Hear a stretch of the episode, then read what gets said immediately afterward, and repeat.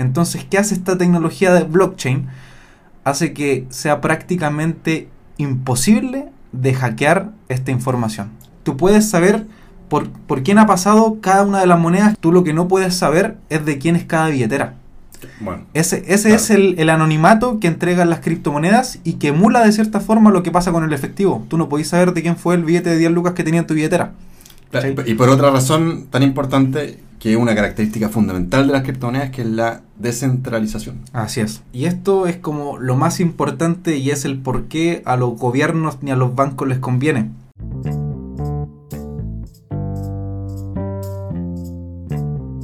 Ya, comenzamos nuestro tercer capítulo del podcast y esta vez nos vamos a hacer millonarios todos. Así es, porque después de este capítulo vamos a vender la casa, vamos a vender el auto y vamos a invertir. No, no sé, no- nosotros tuvimos una experiencia. ¿Querés contarle la- la- el inicio de la experiencia millonaria y también de no tan millonaria? Mira, vamos primero con tu intro y después vamos a ir contando la experiencia, pero para hacer un, un breve adelanto, en este podcast vamos a hablar de cómo ganar 800 dólares en 10 minutos y de cómo perder 300 en un minuto. Ah, Eso, eso pasó. Lo, lo más triste de todo es que eh, se ganaron 800 dólares en un minuto, en 10 minutos. Y, y ahí yo no estuve, no fui partícipe. y cuando perdimos 300 dólares, sí fui partícipe, así que yo estoy ahí por pérdida. Pero estamos recién comenzando en este mundo de las criptomonedas. Así es. Que una primera aproximación podría ser algo así como un dinero digital, que después vamos a ir profundizando un poquito más de qué se trata la criptomoneda. Pero eso es la, la primera aproximación. Y para entender cómo es que llegó el mundo a esto, a esta moneda digital, que algunos dicen, oye, tiene tremendos beneficios, otros dicen que puede ser el principio de, de quizás desbancar todo lo que es el sistema financiero actual. No lo sé, vamos a verlo. Eh, pero sí es tremendamente importante. Eh, vamos a hablar un poquito del dinero. Vamos. El dinero, queridos eh, oyentes, comienza en el periodo neolítico. Eso suena como a los dinosaurios. Sí, totalmente, totalmente. Pero no están los dinosaurios, el 3000 antes de Cristo, donde la gente empezó a intercambiar mercancías, como el cacao, como las especias, la sal, un montón de cosas. El problema es que esas cosas eh, que utilizaban para intercambiar se, eran perecederas, es decir, perdían valor. Por lo tanto, que dijeron, vamos a dejar de intercambiar estas cosas eh, y lo que vamos a hacer es intercambiar algo que no pierda valor en el tiempo, como son los metales preciosos. Claro. Entonces, ¿qué pasó? Ahí empezó a intercambiarse oro y plata. El problema del oro y plata es que era como muy huellado de intercambiar porque era como a veces grande, a veces chico, no sé, no, no, era complicado. Entonces, ¿qué es lo que hicieron? Dividieron el oro y plata en pequeños trocitos. Y esos trocitos era como el- la moneda, eh, básicamente. La moneda que eh, representaba en ese tiempo el dinero. Y así comienzan las primeras, los primeros eh, dinero, por así decirlo. Y en la época de las conquistas, cuando hubo muchos saqueos, eh, cuando muchos de los conquistadores sacaban un montón de oro y plata, entonces empezaron a tener una abundancia de este oro y plata, de estas monedas, y cuando hay abundancia de algo, normalmente comienzan los negocios y comenzaron los bancos. Así es. Así vamos avanzando en la historia. ¿Y qué es lo que hacía eh, el banco? Uno decía, mira, para no que tú no andes con un montón de monedas de oro, ¿cachai? Y plata, nosotros tú puedes ir al banco e ir a intercambiar, e intercambiando esas monedas que tú tienes, y el banco te daba un, eh, un eh, ¿cómo se llama esto? Un, un- un papel que decía, bueno, este papel vale por tanta cantidad de oro y plata. Claro. Y ese papel le llamaban billete. Entonces finalmente después lo que se empezaba a intercambiar eran estos papelitos que tenían valor, que estaba respaldado en oro. O sea, Claro. un billete tenía cierto respaldo en oro. Y ahí es como se empezó a crear, después a través de los bancos centrales, el patrón oro. Así es. ¿Qué quiere decir eso? Que toda la plata que existía, circulaba en estos billetes, estaba respaldado en oro. ¿Qué ocurrió, querido Fernando? ¿Qué ocurrió? En 1914 se empezaron ya a agotar las reservas de oro. O sea, ya el oro que había en el mundo se empezó a acabar. Sí. Por lo tanto, ¿qué ocurre eso? Que empieza a tener un poco de problema el patrón oro. Primera Guerra Mundial, se empezó a... los gobiernos tenían que gastar mucha plata, entonces, ¿qué dijeron? Teña ahí con el patrón oro y vamos a empezar a, eh, emitir más, más billetes que el oro que había. Hasta que después, para hacer el cuento un poquito más corto, en 1944 se pierde el patrón oro. Entonces, eso ocurre un problema porque ya eh, hay más billetes del oro que estaba respaldado. Hicieron una, una junta en el mundo y dijeron, tenemos un problema con él porque necesitamos más plata, pero tenemos poco oro. ¿Qué vamos a hacer? El patrón oro más o menos se pierde, pero lo que hacen es que el mundo dice, bueno, vamos a respaldar entonces nuestros billetes en el dólar. Esto, Estados Unidos también manipuló un poco la cosa para que eso fuera así. Y el dólar se, entonces era el que, el que se respaldaba en oro. Pero Estados Unidos dijo, a la mierda con todo, voy a emitir todos los billetes que yo quiera. Y eh, se partió definitivamente el patrón oro. ¿Y qué pasa? Que hoy día, actualmente, la plata, lo único que está, los billetes que tenemos, las monedas, todo eso, y también la plata que está en el banco de manera, entre comillas, digital, se respalda únicamente a través de la confianza. Así es. Es decir, es una cuestión que no existe, es, una, es, un, es un valor eh, etéreo, no, no, se sustenta en nada más que la confianza que la, que, la que la confianza que la gente tiene en esa moneda. Por lo tanto, si algún día por algo, alguna razón la gente deja de tener confianza, por ejemplo, en, en nuestro caso que estamos en Chile, eh, en el peso chileno, es así mismo que el peso chileno deja de tener eh, valor y por lo tanto ya no puedes comprar nada con un peso chileno. Y uno dice, ah, pero esas cosas no pasan. Pero bueno, ahí están las hiperinflaciones de algunos países. Por ejemplo, Venezuela, y ya está en ese camino Argentina, eh, que tiene un 40% de inflación anual. Es decir, ¿qué significa que un país tenga un 40% de inflación anual? Significa que la, plata que tenías hace un año atrás eh, vale ahora 40% menos porque la gente empieza a confiar menos en esa, en esa cuestión. Claro. Entonces, hoy día ha aparecido algo que es la criptomoneda que viene, yo diría, a solucionar esto a pesar de que tiene algunos otros problemas. Y viene a, bueno, a solucionar esto y su ADN viene literalmente a revolucionar el mundo entero. ¿Cuál es el ADN? El ADN de las criptomonedas para la gente que no lo sepan, es una tecnología que se llama blockchain. Y bueno, vamos a tener que hablar un poquito de lo que es blockchain para poner a la gente aquí en, en contexto. Muy básicamente, muy generalmente, blockchain significa cadena de bloques.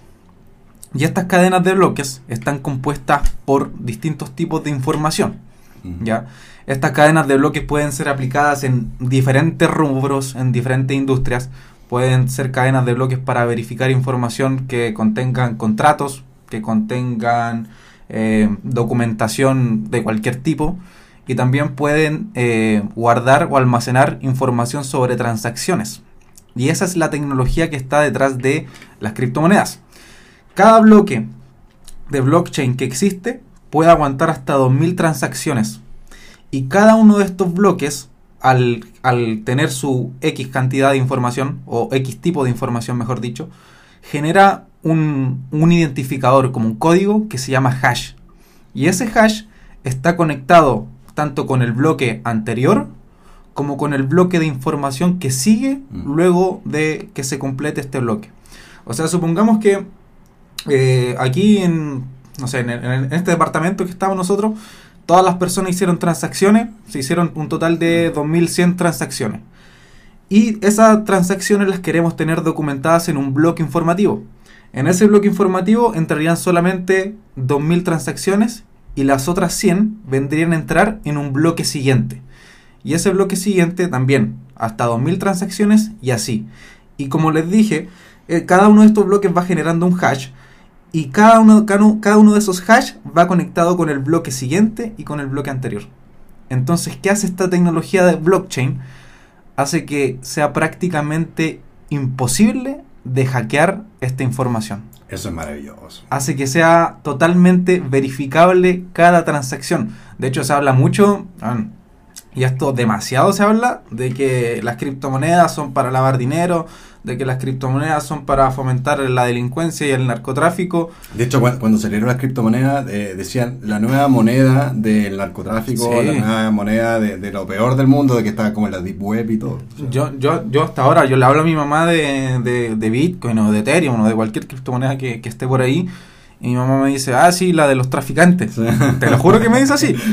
Y de hecho son las noticias que andan dando vuelta en internet. Mi papá se mete a Google y viste que salen automáticamente unas noticias. Y mi papá, claro, ahora como está pendiente de la moneda donde yo la estaba hablando, cada vez, yo creo que todos los días me está mandando una noticia distinta de algo negativo que ha pasado con, con Bitcoin o con alguna moneda. Ver, eso, eso es igual importante, paréntesis. O sea, uno puede creer lo, lo que uno quiera creer. Es decir, si uno cree, quiere creer que el agua hace mal, tú vas a encontrar información ¿Qué? para que te diga que el agua es mala. O sea, hagan el ejercicio y van a encontrar algo, algo parecido. Entonces, ¿qué pasa? Que también uno se va rodeando de alguna manera del mismo tipo de información y se va creando una realidad que en realidad está sesgada. Claro. Entonces mucha gente eh, cree justamente que el Bitcoin o cualquier otro tipo de criptomoneda es la moneda justamente de los, de los narcotraficantes, de los asesinos, de no sé qué, no sé cuánto, del tráfico, no sé qué.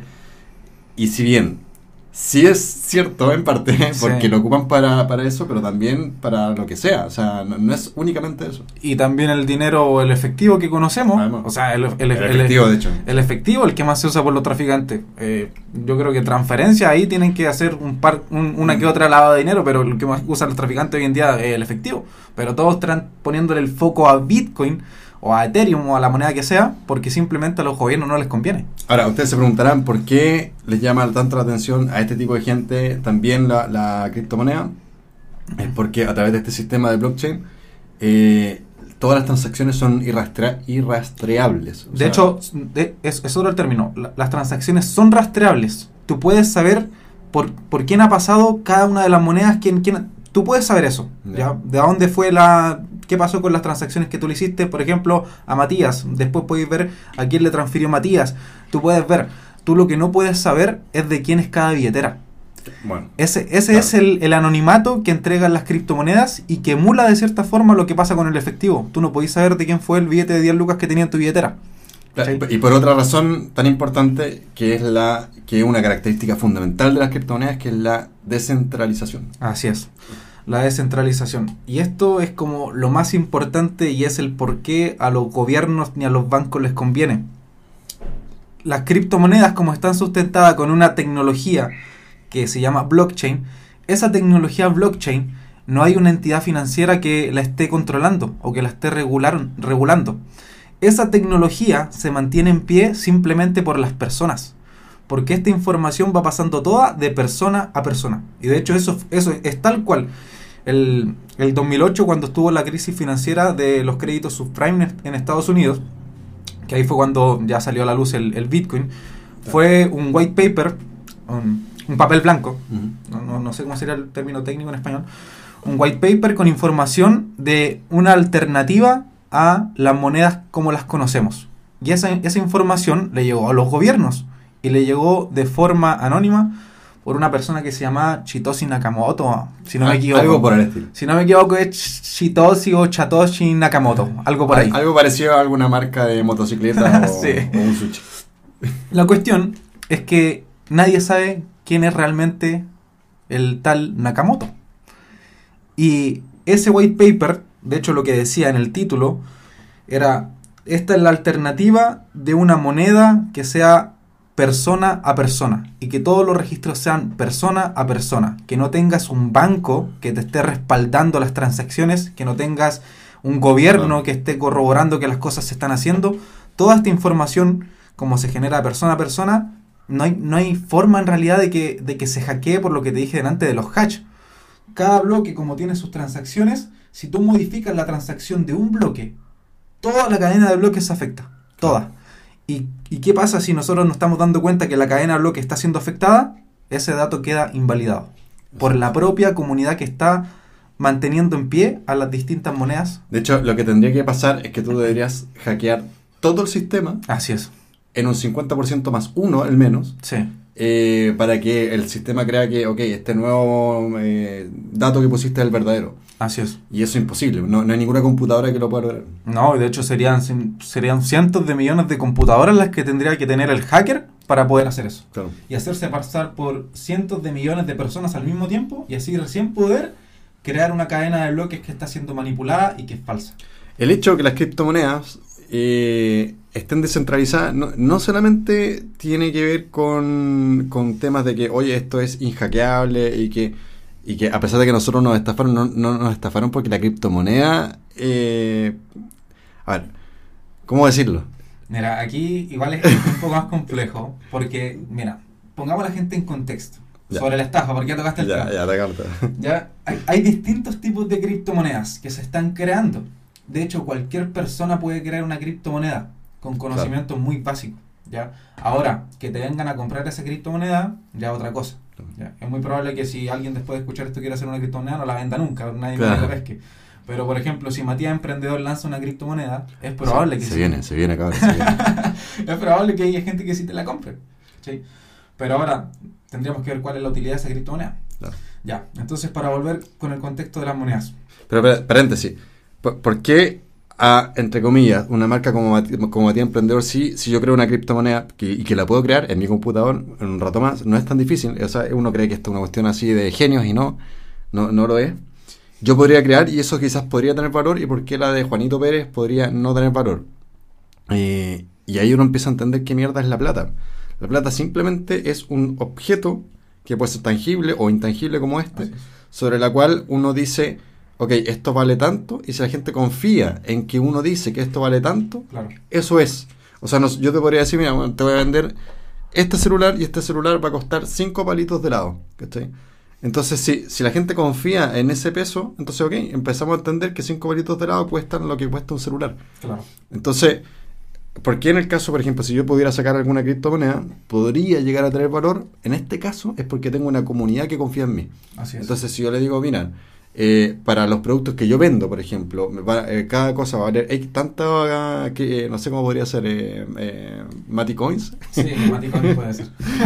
Entonces, los que más confían en mí probablemente le puedan dar un valor a esa moneda y así esa moneda empieza a tener cada vez más valor. Así es. ¿Y esto por qué, pero, por qué también es relevante? En el caso de, de, por ejemplo, las monedas como el Bitcoin, que el hecho que esté descentralizada es que no depende de una única persona que diga eh, esto vale tanto, ¿cachai? O, eh, o pueda de alguna manera alterar el valor de la moneda.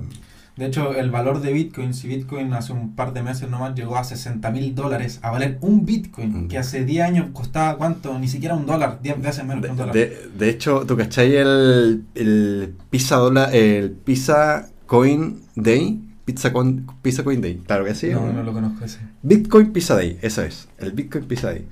¿Ya? Eh, es interesante porque el Bitcoin nació en el 2009, o sea, a partir de la crisis Sí. del 2008 nació el 2009. Sí.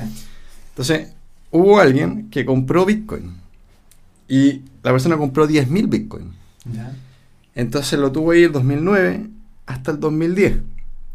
Entonces, en el 2010 esa persona vio los bitcoins y dijo, estos bitcoins puta, cuestan 40 dólares, ya llevo un año con esto, ah, chao. Me voy a comprar, dijo, eh, dos pizzas con esta cuestión. Uy, qué terrible. Entonces el tipo dijo, ya, se compró dos pizzas con los 10.000 bitcoins. Hoy día, si esa persona se hubiese mantenido esos 10.000 bitcoins, esa persona tendría 500 millones, no de pesos, millones de dólares. Oh, no, Hoy día esa persona tendría 500 millones de dólares. Y por eso, ahí se, se en, en este mundo de los bitcoins, se dice que es el Bitcoin Pizza Day, eh, como recordando que, ojo, si hoy día tú quieres una criptomoneda, eh, no, la- no te sacas tan fácilmente de ella porque quién sabe cuánto puede costar en 5 años más, 10 años más o en un año más. Hemos visto subidas tremendas Sí. en muy poco tiempo. Sí. Y de hecho, y vol- volviendo al tema del precio del Bitcoin, si Bitcoin llegó a costar 60 mil dólares hace nada, fue simplemente por lo que tú decías, la confianza que la gente está teniendo en esta moneda Claro. y la comunidad que hay detrás de esta moneda y que entiende el valor que tiene la tecnología blockchain. Aquí no estamos confiando en, en- en el aire, no estamos confiando en el humo como, como pasa cuando estamos confiando en los billetes. O sea, Claro. ya está claro, los billetes no tienen ningún tipo de respaldo más el que le damos nosotros imaginariamente. Claro. En cambio, Bitcoin, o bueno, Bitcoin, la tecnología blockchain en general, Claro. el respaldo que tiene es tangible, es información verificable 100% y inhackeable. Y, y otra cosa, es limitada, porque cuando uno dice moneda digital, uno cree que como, como es la, la actual, los billetes que conocemos, que podrían crearse ilimitadamente, como lo hacen los bancos centrales de la mayoría de los países y van generando inflación. En este caso, los bitcoins no se pueden crear ilimitadamente. O sea, están, tienen un, un límite finito y eso hace que nadie pueda pescar la maquinita y crear más bitcoins. Porque. ¿qué, qué pasa? Para que la gente entienda cómo un poco funciona la inflación, entre otras cosas. Es como, por ejemplo, viene un país que puede controlar eh, el cuánto emiten lo- lo- los billetes, que si es que no tienen eh, de manera autónoma los bancos centrales y dicen, "Ah, necesito plata, voy a imprimir más billetes. Entonces, poner más billetes en el mercado hace que algo como es abundante por cuestión de oferta y demanda, mientras más abundante es, menos valor tiene. Claro. Entonces el billete empieza a valer menos. Alguien podría decir, ah, los bitcoins están buenos, voy a crear más bitcoins porque están buenos y meto un montón de bitcoins en el mercado y como hay tanto, finalmente empieza a perder el valor solamente porque a alguien se le ocurrió hacer eso. Pero aquí ya no se puede, No se puede. porque está totalmente limitado y por eso lo más probable en monedas como el bitcoin, eh, que vamos a ver otra- otros casos también, pero en monedas como el bitcoin, que esto empieza a subir de precio cada vez más, ¿no? es muy difícil que baje. O sea, tienen que pensar en todo lo que ha subido en 10 años solamente, bueno, en 11.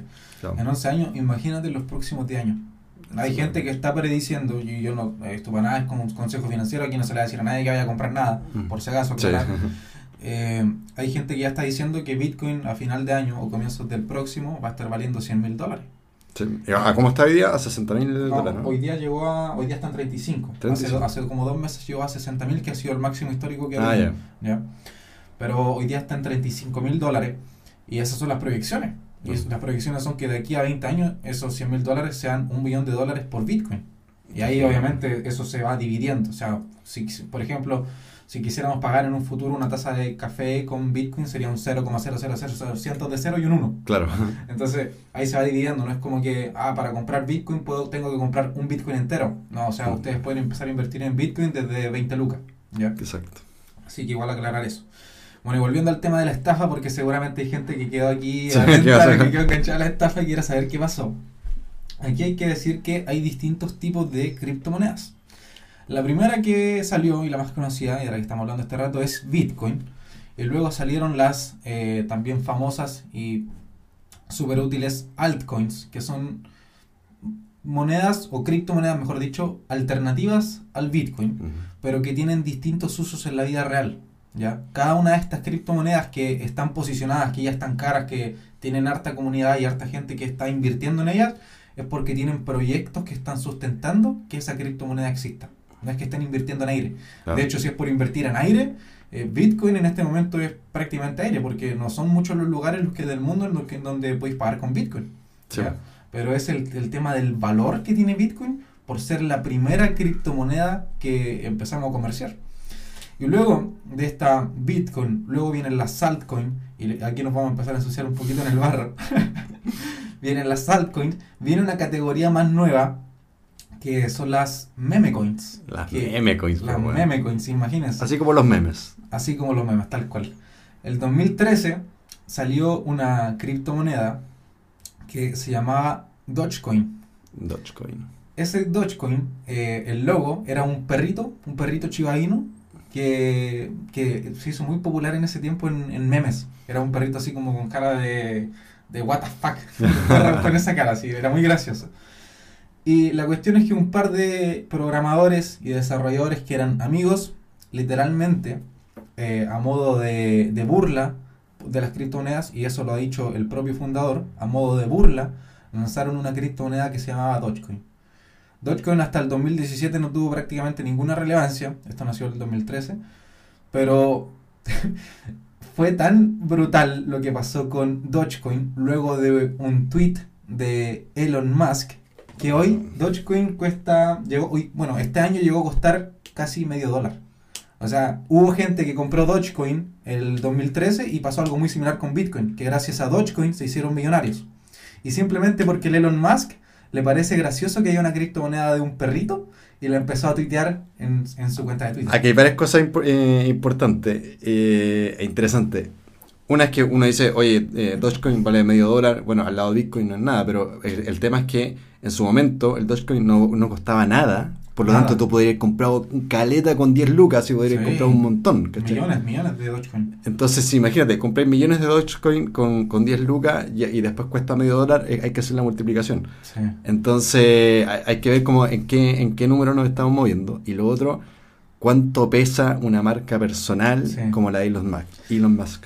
Eso es demasiado interesante porque, como les comentamos, Bitcoin no tiene nada que lo centralice. No hay una figura de autoridad en Bitcoin. Y de hecho, por eso la persona que mandó el white paper, o las personas que mandaron el white paper luego de la crisis financiera del 2008, no se dieron nunca a la luz.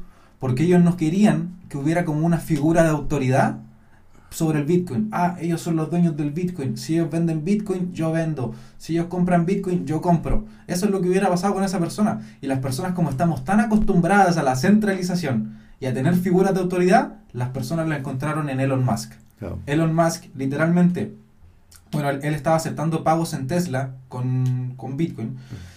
Y cuando él estaba aceptando los pagos fue cuando mejor le fue al, al Bitcoin. Mm. Llegó a 60 mil, todo el tema. Después salió el Elon Musk con un comunicado oficial en Twitter diciendo que iba a dejar de aceptar Bitcoin porque de momento estaba eh, produciendo mucho gasto energético y que estaba contaminando el medio ambiente. Que, eso es un tema también. Yo, eh, no sabía eh, hasta hace un tiempo que todas estas cosas digitales eh, podían eh, tener tanta tema de, contaminación, eh, porque el nivel de procesamiento de datos de esto es tan grande que tiene un gasto energético igual importante. No, muy importante. De hecho, se está trabajando en eso. Se está trabajando. Todas las criptomonedas prácticamente están trabajando en disminuir ese gasto energético y utilizar energías renovables para hacerlo.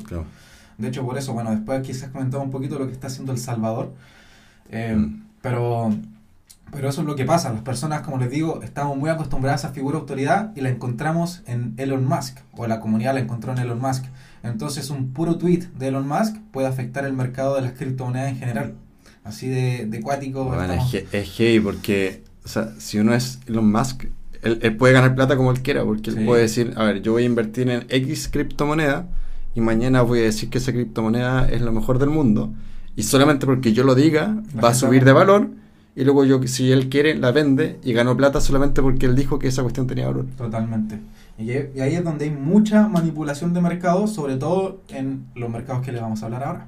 Bueno, ya les dije que está Bitcoin, luego vienen las altcoins, luego vienen las memecoin y ahí, bueno, está Dogecoin y hay varias más, y hay una muy popular que ahora que está saliendo luego de Dogecoin, que es Chiba Inu, que son como las dos memecoin más conocidas. Shiba Inu, de hecho, eh, el apodo es de Dogecoin Killer, el asesino de Dogecoin, por un tema cultural, porque, mire, lo voy a explicar súper cortito. El fundador de Shiba Inu eh, le puso de logo a la moneda la cara de un perrito Shiba Inu, pero con los ojos como furiosos y un fondo rojo. Que, bueno, está clara la estrategia comunicativa ahí. ¿Y por qué? Porque en Japón, el, el fundador de Shiba Inu es japonés, en Japón ese es un perro muy respetado porque se ocupaba hace cientos de miles de años y milenario para cazar. Mm. Entonces, eh, ese perro es, tan querido por la gente allá que no soportó ver que haya un meme de su perro que sea una moneda y que estén conversando con él que sacó Shiba Inu. Bueno, y esas son las dos meme coins de momento las más populares que hay. Mm. ¿ya? Y luego de estas meme coins viene el mercado más sucio, más manipulable. ¿Qué cómo se llama? Donde está lleno de estafas que se llama el de las cheat coins. Cheat coins. Y es literal, ese es el nombre. Eh, cheat coin significa, para las personas que no cachen nada de inglés, eh, monedas de mierda. y eso es lo que son, son monedas de mierda. Y yo hace poco ya eh, comencé a invertir, y de hecho, mira, voy a comentar el inicio, por qué empecé a invertir en cripto. Dale, dale, dale. Fue también gracias a las tendencias que estábamos haciendo en Patreon. Gracias a las tendencias, hace un, par de, hace un par de... Increíble cómo se conecta todo Gracias a las tendencias, hace un par de meses yo me di cuenta que estaban saliendo algunas plataformas que servían para comerciar, eh, bueno, unas cosas nuevas también que, que se llaman NFT, que son Non-Fungible Tokens, que también están respaldados por tecnología blockchain. Que algún día les vamos a dar eh, un, capítulo entero de eso, porque imagínense que hay gente que está vendiendo arte digital que uno podría así como imprimir y piratear y lo están vendiendo millones de dólares. O sea, la otra vez vendieron un, pixel, bueno, un pixel. Pero bueno, ya, ya vamos a ir. Es que eso es lo que pasa con este podcast. Yo sabía que iba a pasar. Hay demasiado tema para hablar. Sí, demasiado. Entonces, yo creo que a lo mejor le va a dividir en dos, tres capítulos este podcast. porque estaría bueno hablar de NFT. Bueno, la cuestión es que yo pillé una plataforma que estaban comenzando a, sacar NFTs deportivos. ¿ya? Que un NFT es, como dijo el Mati, es algo similar al arte digital, respaldado por tecnología blockchain, lo que lo hace verificable. Y si tú quieres, o si tienes un NFT, estás seguro de que ese NFT es único y que no lo tiene nadie más. Eso es lo que te da blockchain, el poder de la verificación de, de los datos, de la información.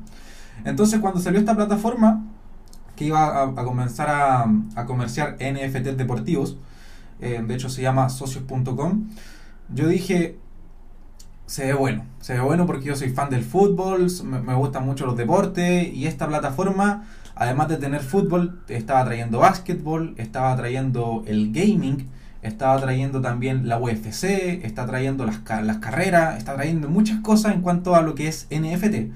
Y esa plataforma además tenía su propia criptomoneda.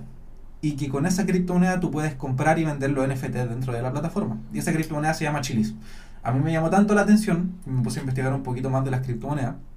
Y de hecho, compré al tiro Chilis. Mm. Compré al tiro Chilis. Y de hecho, igual he, sacado un par de luquitas de ganancia en, en nada de tiempo. Entonces, eh, luego de esto, empecé a investigar ya en las distintas criptos, las distintas categorías que habían. Y así fue como llegué a distintos tipos de inversiones y llegué al barro. Llegaste a las shitcoins. shitcoins. Llegué a las shitcoins. Te, te vendiste a las shitcoins. Sí. Y lo que pasa con las shitcoins es que son criptomonedas que están naciendo con un supuesto proyecto. Y ahí obviamente la gente ve si confía o no en una shitcoin. Hay shitcoins que han tenido mucho éxito y que han resultado ser proyectos reales. Claro.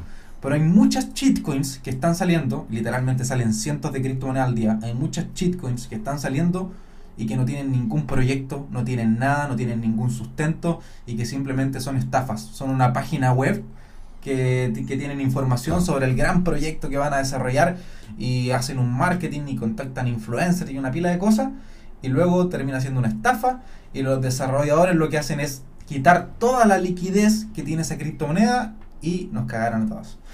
Y entonces, yo empecé a invertir en un par de shitcoins. Y de hecho tuve, creo que fue la, la segunda shitcoin que compré. ¿Y por qué invertir en shitcoins? Estas son las de más alto riesgo, pero también son las que te pueden dar más altos beneficios. De hecho, hay, hay una máxima en finanza que, que hay algunas excepciones, muy poquitas, pero en general, a mayor riesgo, mayor posibilidad de ganancia, pero también mayor posibilidad de pérdida. O Sí. sea, las ganancias son o muy grandes o las pérdidas son muy grandes. Normalmente, cuando, cuando uno se mete a inversiones más conservadoras, es, ok, hay muy poca probabilidad de que pierdas, pero si ganas vas a ganar poquito. Por ejemplo, un depósito a plazo en el banco, el depósito a plazo es como ya cero riesgo, pero no te da nada, te da un chiste. Sí. En cambio, las shitcoins, tú puedes ganar caleta, así, pero Caleta una cuestión que es impresionante que en cosa de minutos, de verdad, se multiplica por mucho tus tus lucas. Por eso es muy, muy atractivo, pero también llama mucha estafa. a mucha estafa. Y entonces eso fue lo que hice. Busqué un par de shitcoins en las que podría invertir y compré. Eh, sí, fue la segunda. Fue la segunda. Le metí 20 dólares a una shitcoin que se llamaba Neko Token. Yo me di cuenta que harta, harta, harto chileno invirtiendo en esa moneda. Sí. De hecho, me di cuenta porque cuando me metí a ver los comentarios en Twitter, veía banderas chilenas. entonces. Bueno, la cuestión es que invertí 20 dólares en, en Neko. Y en cuestión de, de minutos, mi inversión de 20 dólares se había convertido en cerca de 800. 800, weón. 800 ¿Tú, ca- dólares. tú cachai lo que en los negocios alcanzar una rentabilidad total de, Sí. de última línea del 10%, del 30% al año? ¿Es difícil? ¿Es No caleta? sé. Imagínate. Y, y, y- y fue cuático porque yo, yo lo que pensé dije, chucha, me pillé al siguiente Bitcoin. no, novato, novato, estaba recién empezando a invertir en esa, en esa, en esa mierda. claro, pues, literalmente. Sí. en esa mierda. Y, y dejé la plata ahí. po. Dije, voy a aguantar un poco más. Yo creo que esto va a subir más porque yo un par de minutos estoy ganando mucho. Me entusiasmé. po. Y de hecho, otro amigo también compró y estaba en la misma que yo. De hecho, él invirtió como 10 dólares más y su en vez de 800, él ya tenía como 1500 dólares. Basti, si estás escuchando esto, un saludo. Y la cuestión es que las dejé y al paso de un día se empezaron a ir a la mierda. Empezó a bajar, a bajar, a bajar el precio y yo me empecé a desesperar, inversor novato, dije, ¿qué hago? No sabía si salirme, no sabía si rescatar un poco de plata. La cuestión es que se empezó a poner muy negro el panorama y dije, ya voy a vender un poco, prefiero asegurar un poquito de ganancia, quedarme sin nada y saqué 200 dólares. Ya. Igual, o sea, de 20 dólares, quedarte Sí. con 200 Sí. multiplicaste por 10, o sea, igual sí. Y me aguanté y la cuestión tocó piso. Y yo dije, ya, puede que pasen dos cosas. O la cuestión muere o la cuestión sube. Y dije, ya, total, me gané un par de dólares, le voy a meter otro poco de dólares. po. Le metí 20 dólares más. Y el otro día me gané 170 dólares. Los saqué. Bueno, después hice un par de malas jugadas, perdí plata, seguí probando en otras criptomonedas, o en otras shitcoins, mejor dicho. Claro. Eh, no pude dar en una tal que me diera beneficios tan altos, pero sí estuve ganando en varias. De hecho, eh, yo le conté al Mati de lo que estaba pasando aquí. Yo llegué aquí a la oficina, le dije, oye, Mati, ¿sabes qué pasa tal cuestión? Le mostré lo que te había ganado. El Mati dijo, bueno, a mí me, me interesa eso. Yo, yo tal". ya me estaba afilando los colmillos ya. Y yo le dije, Mati, vamos a. voy a. Cuando vaya a invertir en una moneda así que yo le caché que puede tener potencial, te voy a avisar para que le metamos algunos dólares, pues si no perdemos nada. y la cuestión es que. Pasó esa semana y yo no pillé ninguna cuestión que se viera buena. Y de hecho, todas las que estuve invirtiendo me daban desconfianza. Pero me daban desconfianza, pero en varias gané. Gané de 20 dólares, 40 dólares, 60 dólares. Estamos hablando de en cuántos minutos. No, en 10 minutos. O sea, 20 eso estamos hablando, ojo, que cuando uno dice, oye, gané 10 dólares, 40 dólares, 50. Estamos hablando de cosas de minutos. O sea, de verdad, Sí. esto es un mundo súper, súper loco. No, tenés que estar ahí atento, atento. O sea, díganme, ¿qué gerente en Chile, qué nivel de gerente en Chile se gana, eh, no sé, 100 dólares, por ejemplo, la hora? Son muy pocos los Sí. que ganan eso. No, a nivel de, de toda la gente que, que trabaja en Chile, son muy poquitos. Aquí estamos hablando de que se gana uno relativamente, de forma relativamente sencilla, con el riesgo que implica, ojo, eh, 20 dólares, 40 dólares en 5 o 10 minutos. Sí.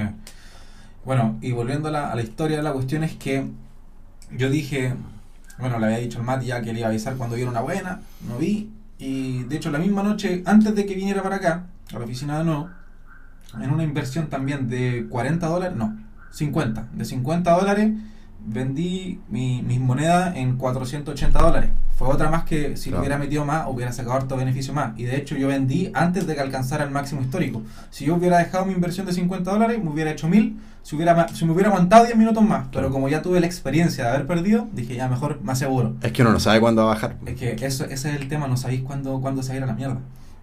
Y la cuestión es que llego a la otra semana ya y le dije al Mati, Mati, ya pillé una criptomoneda que se ve buena. Tiene una página web terrible bonita, tiene comunidad y además la están difundiendo. eh, Influencer, eh, inf- me acuerdo. Influencers importantes en el mundo de las cripto. Y en- en- específicamente eran influencers que, aparte de estar en el mundo cripto, también eran deportistas famosos en Estados Unidos Claro.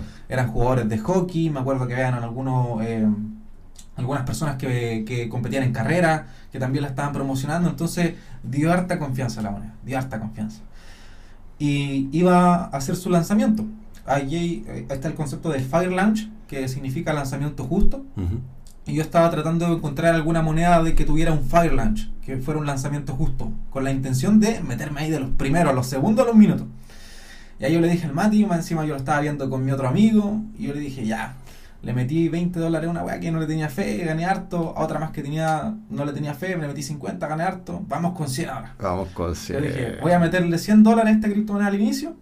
Mi amigo el Basti también le metió 100 dólares. Y yo dije, yo no puedo hacer menos. Así Claro. que toma mis 100 dólares. 100 dólares. Juntamos los 300 dólares en mi cuenta para, para que no entorpeciéramos las ventas de ninguno de Claro. los otros. Porque cuando hay una venta muy fuerte, baja el precio. Y si yo vendía antes que el Mati o que el Basti, ellos cuando vendieran iban a ganar menos. Claro. Entonces la intención era que ganáramos lo mismo. Y la cuestión es que metimos. Bueno, llegó el día del, lan- del lanzamiento de la moneda. Estábamos expectantes, nerviosos. Metimos los 300 dólares. De hecho, 325, porque después se sumó Claro, hay un amigo que está ahí como escuchando, hoy como que igual puede ser, no sé Sí. qué, ya, 25 dólares ya. Sí, tiró 25 dólares. Y pasaron, ¿qué? Fueron cosas de segundos, unos 10 segundos, 20 segundos de que compramos la cuestión y empezamos a ver cómo subía el, el gráfico. Claro. Nuestros 300 dólares en cosas de segundos se estaban convirtiendo en como en 5.200 dólares. Sí. Algo así. O sea, una ganancia brutal. Lo hubiéramos aguantado un ratito más, vendíamos y cualquier plata. Sí. Y nosotros entusiasmados todo el tema. Pasó un minuto, un minuto, y de repente el gráfico desapareció. El gráfico Pero desapareció. qué, qué sensación esa, es como ver cómo se fuma tu dinero de la nada. Oh, terrible, terrible. A mí me dolió la guata más encima. Yo, yo me había comprometido a darle alguna gema al, al Matías. Y la única gema que le compartí perdió 100 dólares, la primera. Y de verdad que es muy cómica la situación porque estábamos con mucha expectativa, ya estábamos emocionados, Sí, esa- 5 mil dólares y los perdimos al tiro. Sí, es que es emocionante ese mundo, es como atrapante igual, porque Sí. uno, viendo y dije, yo sinceramente dije, ya, bueno, voy a invertir 100, pero siempre como cuando invierto en cosas que yo no sé si realmente para funcionar o no, casi que las doy por perdidas. O sea, digo, esto si lo pierdo, ya está destinado para eso. Entonces, pero a pesar de eso, cuando uno va viendo el gráfico, cómo se mueve y todo, uno igual te entra Sí. la emoción, es como una wea adictiva, así como que si estáis como apostando, no sé. weón. No, y anda a alejarte del gráfico después de que compraste, porque te alejaste de a lo mejor del compu, pero tenías la imagen del Sí, gráfico en tu cabeza, sí, veis los gráficos en la pared. Te lo juro que estáis todo el rato con el, como el peso psicológico. Así que, bueno, una recomendación aquí, si alguien se quiere dedicar a eso, eh, si no es a tiempo completo, se van a enfermar de los nervios. Sí, sí, sí. Y- Eh, hay que tener cierto nivel psicológico para poder eh, hacértelo. Es como Sí. también un estilo de vida. Sí, es que es un estilo de vida totalmente.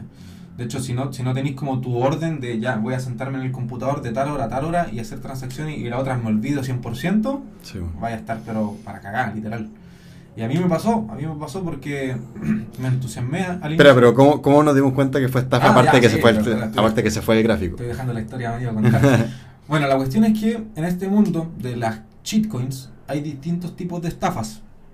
Hay unas estafas que se les conoce como scam, que el término, la, la, la traducción literal es estafa, pero el scam lo que tiene en particular es que es una shitcoin en la que tú compras eh, las monedas y cuando quieres vender no te deja. Simplemente no te deja, tú ves que la cuestión sube, sube, sube, sube, pero no podéis vender. Eso fue un scam. La otra tipo, el otro tipo de estafas que hay es uno que se conoce como rug pull. Los rug pull, eh, la traducción es tirar la alfombra o sacar la alfombra, algo Mm. así. Y el rug pull es cuando los desarrolladores, los dueños de la criptomoneda, eh, esperan que suba, que la gente venda, que haga sus transacciones y luego en cierto momento de la nada lo que hacen es sacar toda la liquidez que hay en esa moneda. Y en este caso, bueno, no me acuerdo cuántos millones de dólares de liquidez tenía ya la moneda. No, tampoco. Bueno, la cuestión es que la moneda muy rápido llegó a millones de dólares en liquidez, eh, subió brutal el market cap y en cuestión de fue muy rápido. Yo creo que no aguantaron ni dos minutos. De hecho, a lo mejor Sí. si hubiéramos, a lo mejor si nos hubiera podido dejar vender antes, porque hubiera personas que claro. hubiéramos ganado. Sí. Pero por problemas de la plataforma nosotros no pudimos vender porque hubo mucha gente comprando, entonces la plataforma como que de cierta forma colapsó, pasaron dos minutos y los desarrolladores de ese proyecto hicieron un rug pull. Sacaron toda la liquidez que tenía esta moneda y se la robaron, por decirlo de alguna forma. Estamos hablando que lo- los que hicieron esta estafa eh, se tienen que haber ganado, yo creo que por lo bajo 10 millones de dólares Igual que lo, lo- eh, en, una, en algo que en, en el momento de ejecución habrá sido 20 minutos, media hora, pongámosle una hora, eh, y la planeación tampoco hubiese tampoco es mucho. O sea, ojo que este mundo es muy, muy loco. Porque ¿qué hicieron finalmente? Dijeron, oye, vamos a lanzar una nueva criptomoneda que para avalar este, este proyecto, y ese proyecto es un proyecto que pusimos una página web, eh, muy bonita, muy bien hecha, pero tampoco muy, algo muy difícil de hacer.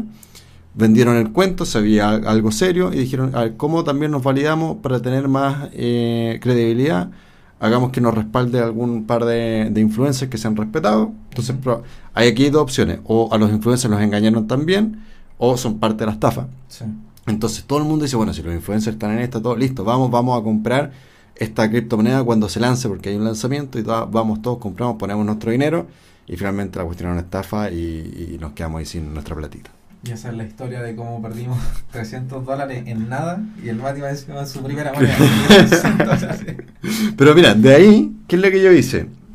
Yo estoy recién eh, entendiendo este mundo de las criptomonedas, eh, pero yo entendí un poquito el juego y hay que saber como qué tipo de persona eres tú Sí. en relación al riesgo, qué tan, eh, tanta aversión al riesgo tú tienes y también cuál es el estilo de vida que tú quieres tener.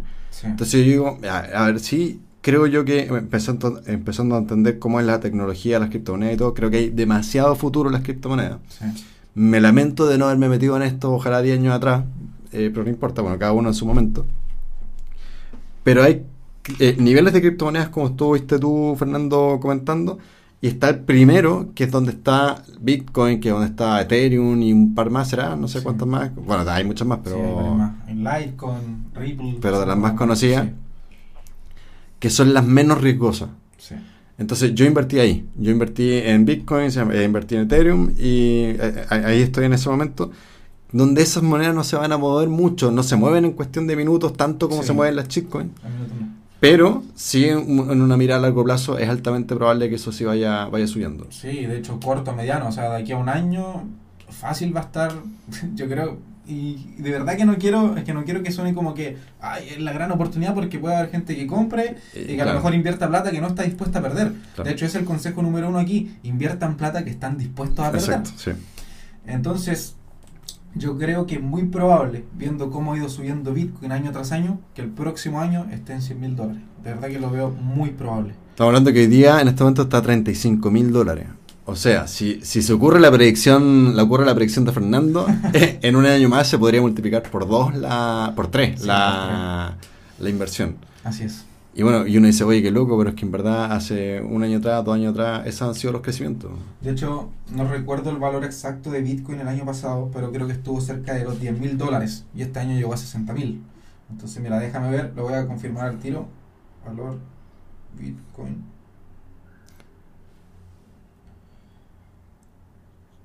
Sí. 10.300. El Bitcoin el año pasado, el máximo que llegó fue 10.300 dólares. O sea, imagínense, imagínense, si el año pasado hubiésemos invertido en bitcoins, este año tendríamos por tres y un poco más. Sí, y de hecho hubiera hecho un por 6. Si, si hubiera Claro, metido cuando eh, llegó a 60 cuando llegó a 60.000.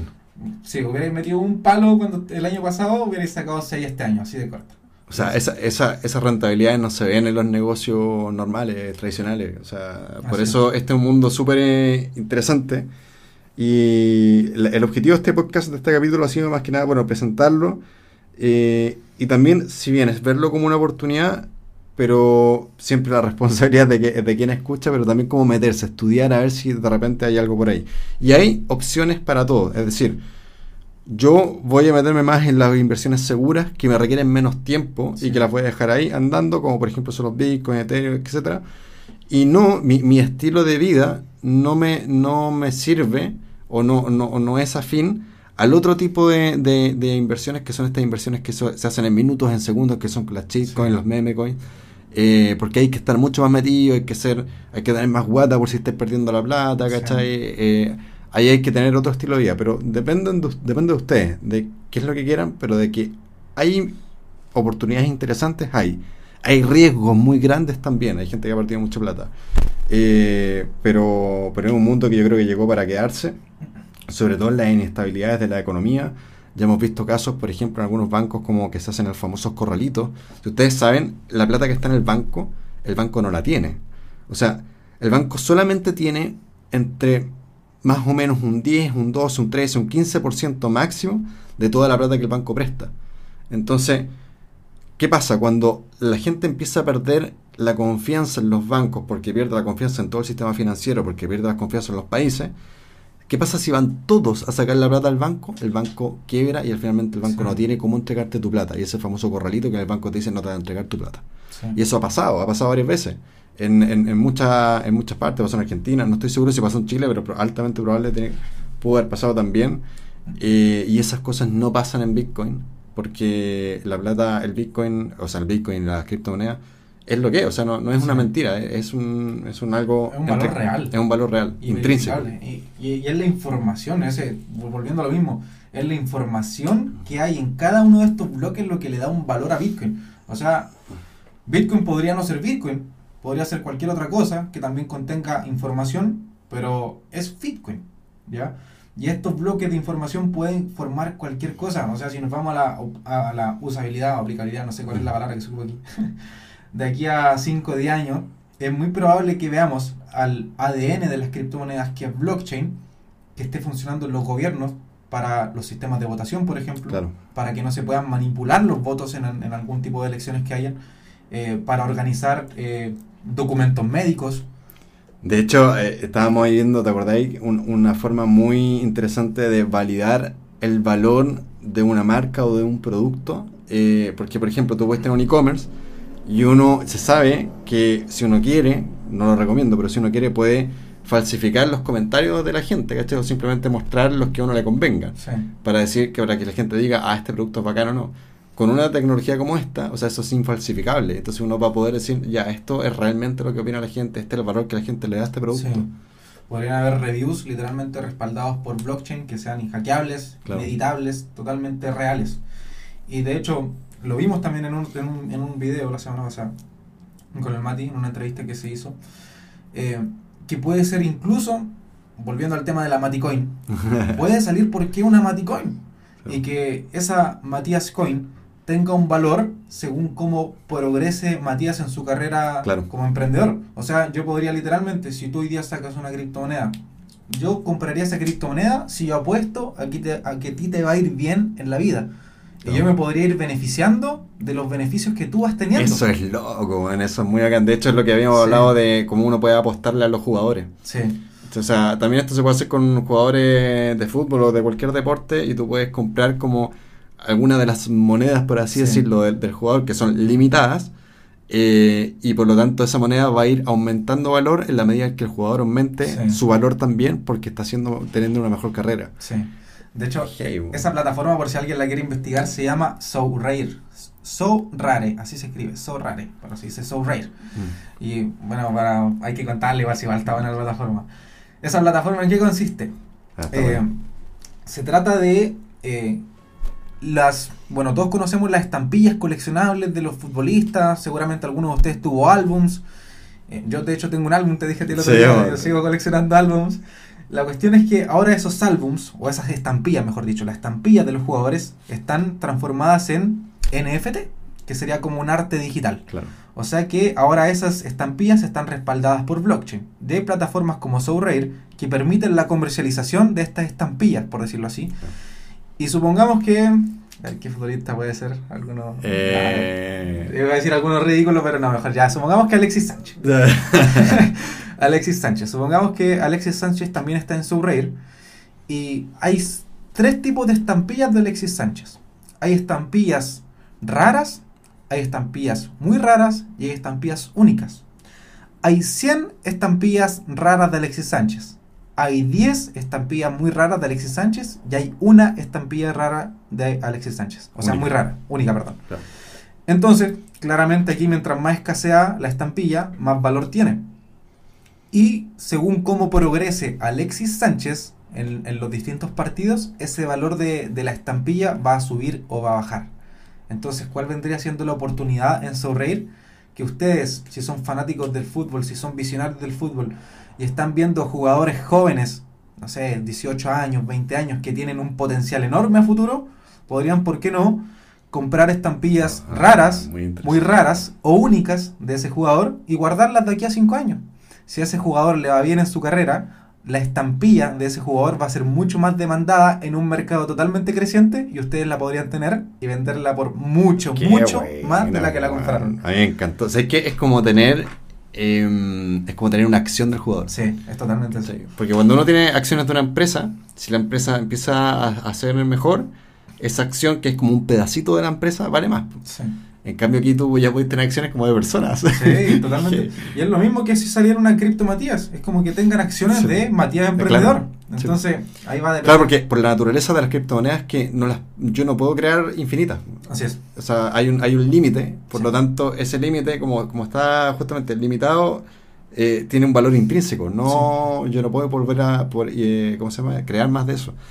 ¿Tú invertirías en Mati, Mati Coins?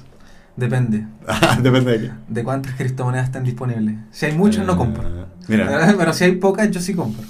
claro, porque yo creo que también depende como calcular la comunidad, Sí. que, la cantidad de comunidad que tengo eh, que podría adquirir esa, esa moneda. De hecho, tú tenías 20.000 seguidores aproximadamente. Más o menos, 20, algo ahí, 25 mil parece. Ah, 20 25.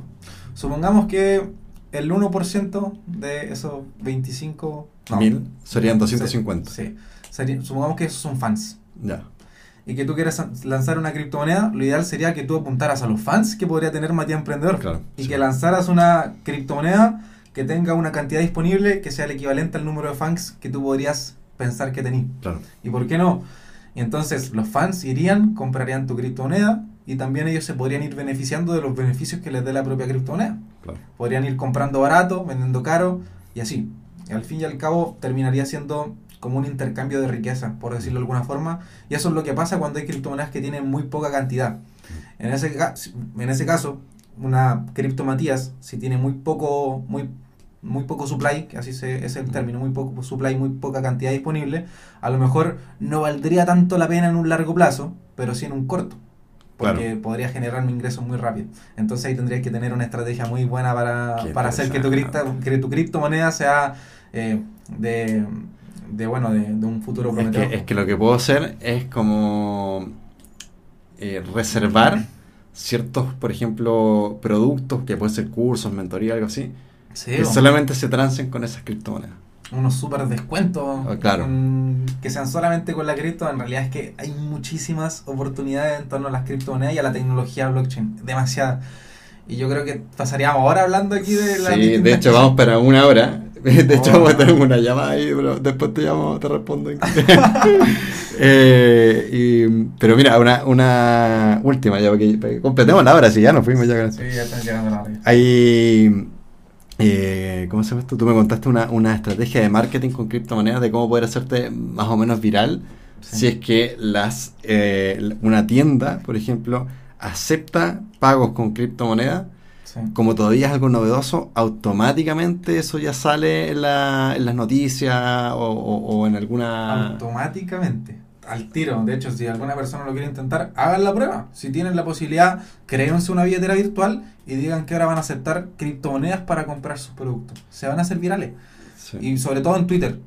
Háganse un Twitter, difúndanlo en Twitter porque Twitter les va a dar el primer pase de viralidad. O sea, yo que estoy aquí en Chile, estuve viendo cafés en Venezuela que empezaron a aceptar una criptomoneda que se llama Chiba Inu. Y como la comunidad de Chiba Inu es tan grande, tan grande en este momento y está tan activa, la hicieron viral en Twitter. Tuvo tendencia a un café en Venezuela porque aceptaba Chiba Inu. Ah, heavy, po. Y es tremenda estrategia de marketing. A lo mejor de esas personas te van a comprar 5, 10 con criptomonedas. Pero la visibilidad que va a tener tu negocio es tremenda. Sí, sí, muy, muy interesante, muy interesante. Así que bueno, hay muchísimas cosas que decir. Yo creo que este capítulo fue solo para fans eh, y gente interesada en criptomonedas. eh, porque sería un poco caótico y largo, pero yo creo que también muy, muy, muy interesante. Y de verdad, si yo hubiese escuchado esto hace 10 años, lo hubiese agradecido, pero tanto, tanto, tanto. Pero bueno, lo escuché ahora y creo que igual, igual va a ser eh, interesante. Yo le tengo fe a mis inversiones ahí en Bitcoin, en Ethereum, un par de más, por más que voy a hacer. Y ¿sabéis qué es curioso antes de cerrar? Es que es probable que hayan personas que estén escuchando esto y que de aquí a 10 años no compraron y se arrepintieron Sí. de no comprar. Sí, sí. Y es muy probable porque, o sea, tenemos que pensar que este mercado recién lleva 11 años, va para los Eh, 12 eh, años. eh, eh, a nivel de, de cómo funcionan la- los mercados es nuevo, o sea, Sigue siendo un mercado en pañales. Eso es el resumen. Así que, bueno, hay mucha oportunidad ahí, pero como les dijimos delante, esto no es consejo financiero para nada. Hay No. que estudiar un montón, hay que invertir lo que se está dispuesto a perder. Y bueno, estudiar harto en realidad, entender bien blockchain, que es harto, es mucho, no, no, no alcanzaríamos a hablar todas las usabilidades que tiene en este capítulo, no, no alcanzaríamos a hablar de todos los detalles técnicos que hay que saber, pero es, es mucho que estudiar y mucho futuro para todas las que son las criptos. Así que ya está. Nos fuimos a estudiar sobre criptomonedas. eh, aquí hay una oportunidad. También hay un riesgo. Lo recalcamos. Pero yo creo que es algo que por lo menos deberían echarle un ojo. Así que no digan después, oh, yo nadie me dijo esto, porque en verdad acá está. Acá, acá, acá lo escucharon, acá lo escucharon y ahora lo escuché un montón de rato. Y así ya Sí, esto es algo que ya claro. está empezando a ser secreto a voces. Y, y ahí es cuando son las últimas oportunidades de poder entrar en buenos momentos. Sí. Porque ya después cuando ya todo el mundo sabe, ya como que no pasa nada, ya no, uno ahí no, no gana mucho. Así que eso es, sería. Último consejo, por favor no caer en pirámides. Si Ah, están, sí. muy, si están muy interesados en hacer esto, no caer en pirámides, porque hay muchas muchas, sí. empresas que están haciendo pirámides de suscripción donde para ganar plata realmente tenéis que invitar a dos amigos y que esos dos amigos inviten a Sí, dos amigos sí. más y así. Entonces, eso en realidad no es eh, estar metido en el mercado, sino que esto cualquier persona lo puede aprender, toda esta información pública, está todo en YouTube, está todo en Google, lo pueden aprender en cualquier lado, cualquier momento y invertir por su cuenta, independientemente. Así es, gracias por escucharnos, sobre todo en este capítulo tan largo, pero para mí tan interesante. Este capítulo finalmente, Fernando, lo hacemos primero para nosotros, Sí. porque nos gusta y después porque sabemos que les puede ayudar. Totalmente. Un abrazo, chao pescado. Chau, chau.